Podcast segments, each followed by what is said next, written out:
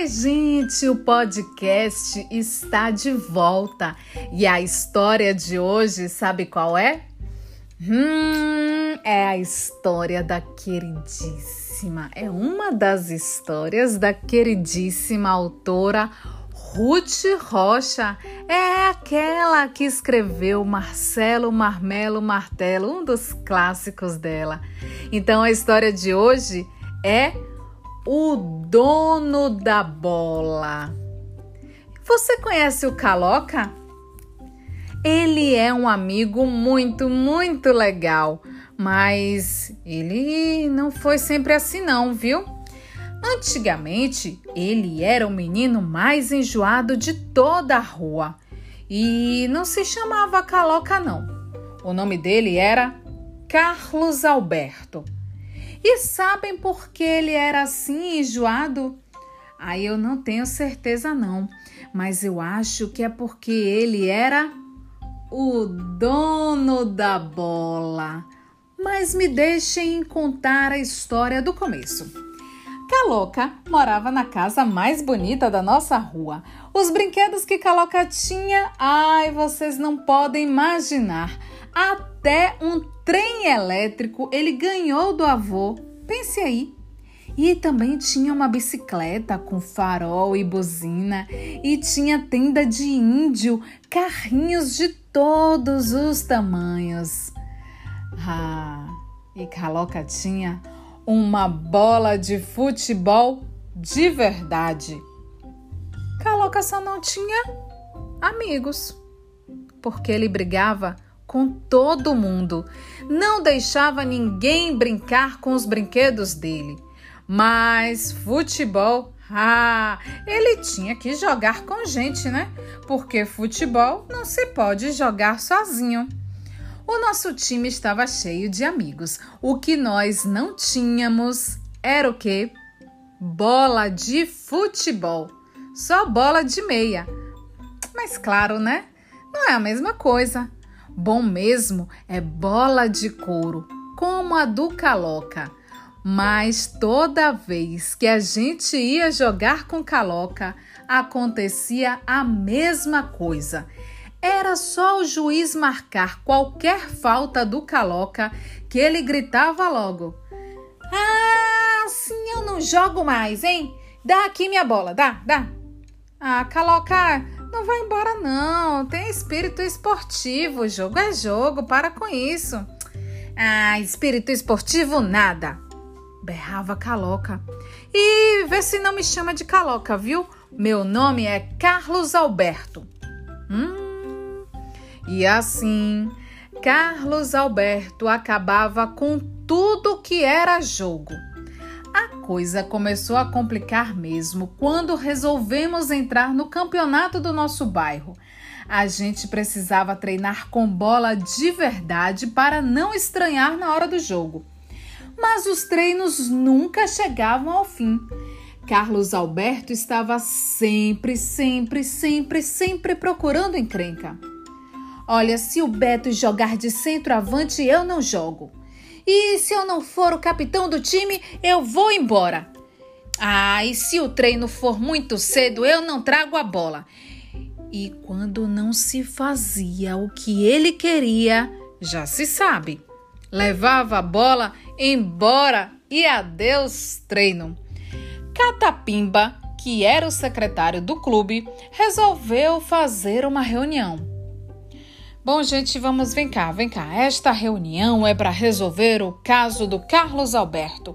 Cada vez que ele se zanga, carrega a bola e acaba com o treino. Carlos Alberto pulou vermelhinho de raiva. Hum, a bola é minha. Eu carrego quantas vezes eu quiser. Pois é isso mesmo, disse o Beto zangado. É por isso que nós não vamos ganhar campeonato nenhum desse jeito. Ah, pois azar o de vocês. Eu não jogo mais nessa droga de time que nem bola tem. Ha! E Caloca saiu pisando duro com a bola debaixo do braço. Todas as vezes que o Carlos Alberto fazia isso, ele acabava voltando e dando jeito de entrar no time de novo. Mas daquela vez, nós já estávamos por aqui com ele. A primeira vez que ele veio ver os treinos, ninguém ligou. Ele subiu no muro, com a bola debaixo do braço, como sempre, e ficou esperando que alguém pedisse para ele jogar. Mas ninguém disse nada. Quando o xereta passou por perto, ele chegou e veio e puxou conversa. Hey, e aí? Que tal jogar com bola de meia, hein? Xereta deu uma risadinha e disse: Não tem problema, serve. Um dia nós ouvimos dizer que o Carlos Alberto estava jogando no time do Faz de Conta, que é um time lá da rua de cima. Ah, mas foi por pouco tempo. A primeira vez que ele quis carregar a bola no melhor do jogo, como fazia conosco, hum, se deu super mal. O time inteiro do Faz de Conta correu atrás dele e ele só não apanhou porque se escondeu na casa do Batata. Aí o Carlos Alberto resolveu jogar bola sozinho. A gente passava pela casa dele e via. Ele batia a bola com a parede. Acho que a parede era o único amigo que ele tinha. Mas eu acho que jogar com a parede não deve ser muito divertido, né? Porque depois de três dias, o Carlos Alberto não aguentou mais. Ele apareceu lá no campinho.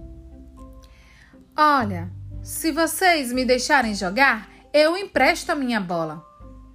Ah, nós não queremos a sua bola, não. Ué, por quê? Ah, você sabe muito bem. No melhor do jogo, você sempre dá um jeito de levar a bola embora. Eu não, só quando vocês me amolam. Pois é, por isso mesmo que nós não queremos, só se você der a bola para o time de uma vez por todas. Ah, essa não.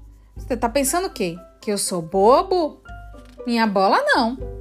E Carlos Alberto, gente, continuou sozinho. Mas eu acho que ele já não estava gostando de estar sempre sozinho. No domingo, ele convidou o Xereta para brincar com trem elétrico. Na segunda, levou Beto para ver os peixes na casa dele. Na terça, me chamou para brincar de índio. E na quarta, mais ou menos no meio do treino, lá veio ele, com a bola debaixo do braço. Oi, turma! Que tal jogar com uma bola de verdade? Nós estávamos loucos para jogar com a bola dele, mas não podíamos dar o braço a torcer.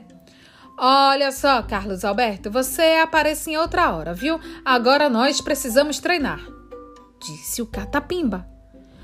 Mas eu quero dar a bola ao time. De verdade, de verdade. Nós todos estávamos espantados.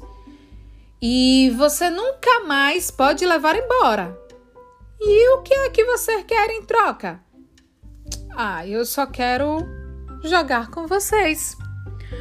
Os treinos então recomeçaram animadíssimos. O final do campeonato estava chegando e nós precisávamos recuperar o tempo perdido. Carlos Alberto estava outro. Jogava direitinho e não criava caso com ninguém. E quando nós ganhamos o jogo final do campeonato, todo mundo se abraçou. A gente gritava: Viva Estrela d'Alva Futebol Clube! Viva! Viva o Catapimba! Viva! Viva o Carlos Alberto! Viva! Então o Carlos Alberto gritou: Ei, pessoal, pessoal, não me chamem de Carlos Alberto, não. Podem me chamar de Caloca. E assim, a história de hoje chega ao fim. Até o nosso próximo encontro aqui nos Minutos de Historinhas. Tchau, tchau!